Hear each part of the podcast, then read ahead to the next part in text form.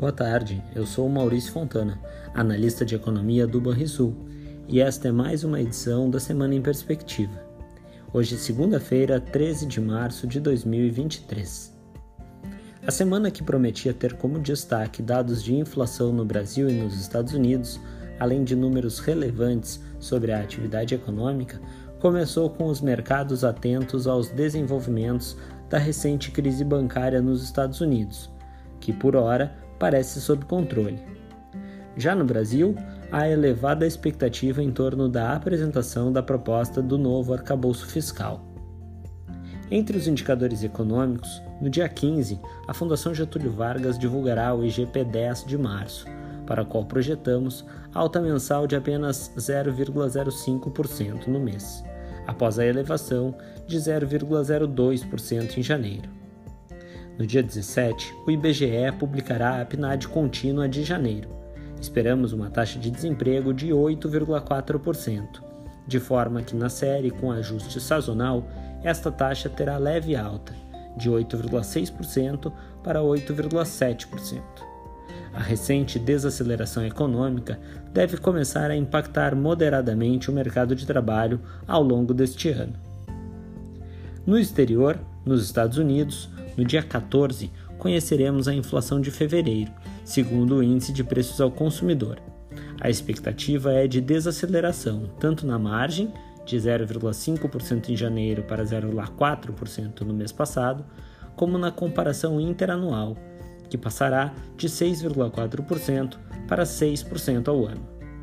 A sua principal medida de núcleo deverá moderar-se levemente em relação a fevereiro passado, passando de 5,6% para 5% na comparação interanual. No dia seguinte, será a vez do índice de preços ao produtor americano, que deve ter registrado uma alta menor, de 5,4% em fevereiro, em comparação interanual, contra os 6% observados em janeiro. Sobre a atividade econômica, as vendas no varejo também serão publicadas no dia 15 e se espera forte desaceleração em fevereiro, com alta de apenas 0,1%, após a expansão de 3% em janeiro. Finalmente, a produção industrial do mês passado será divulgada no dia 17 e o consenso entre os analistas de mercado é de um crescimento de 0,5% no mês, após a estabilidade de janeiro. Esses indicadores serão relevantes para a reunião do FOMC sobre política monetária nos Estados Unidos, que ocorrerá nos dias 21 e 22 de março.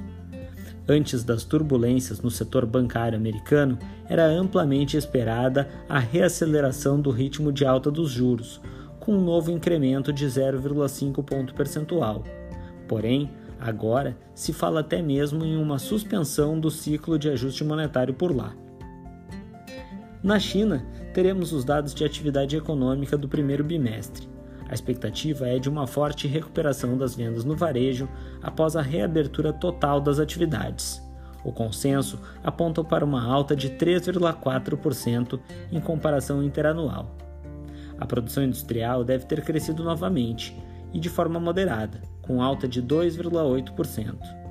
Já os investimentos imobiliários devem ter continuado em queda, com agora uma baixa de 8,2% na comparação interanual.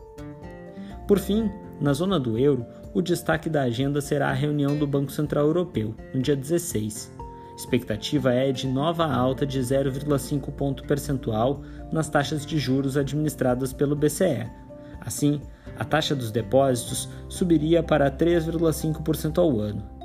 No dia 17, conheceremos ainda a inflação final de fevereiro na zona do euro, cuja expectativa é de uma alta de 8,5% na comparação interanual, após a alta de 8,6% em janeiro. O núcleo do índice deve ter avançado 5,6% no mesmo tipo de comparação. Estes são os principais dados que devem movimentar os mercados ao longo da semana. Agora vamos aos destaques do mercado financeiro com o analista da Banrisul Corretora, Guilherme Volcato.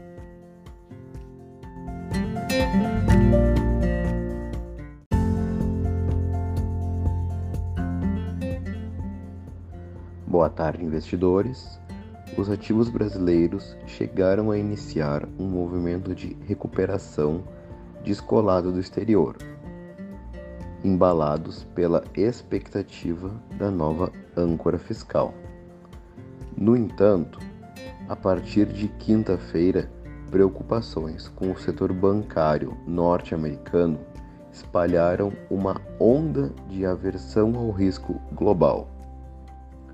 As bolsas nos Estados Unidos despencaram, o que, por correlação, fez com que, em dois pregões, evaporassem 4 mil pontos do Ibovespa.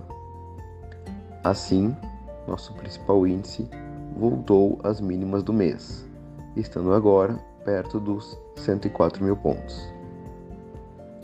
No câmbio, o dólar, que chegou a testar os 5,10, já se aproxima dos R$ 5,30, com a fuga de investidores de ativos de risco.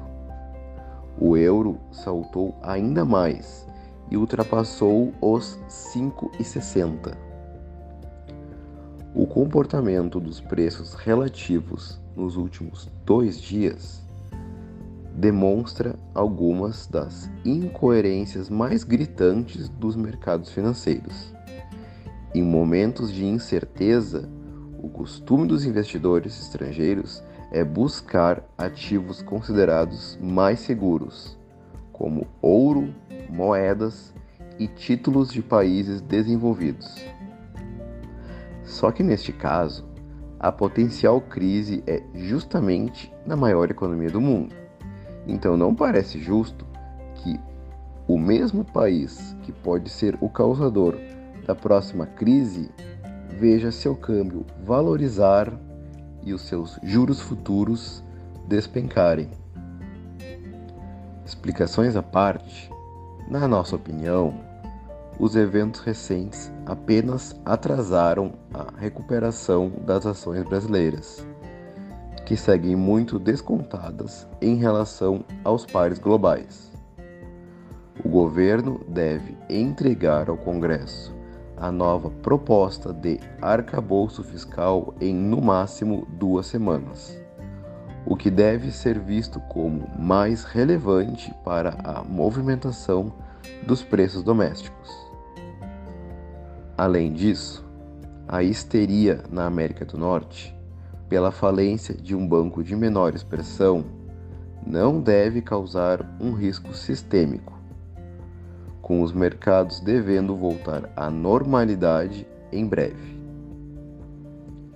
Você ouviu o Semana em Perspectiva com as principais informações financeiras para os próximos sete dias. Até mais!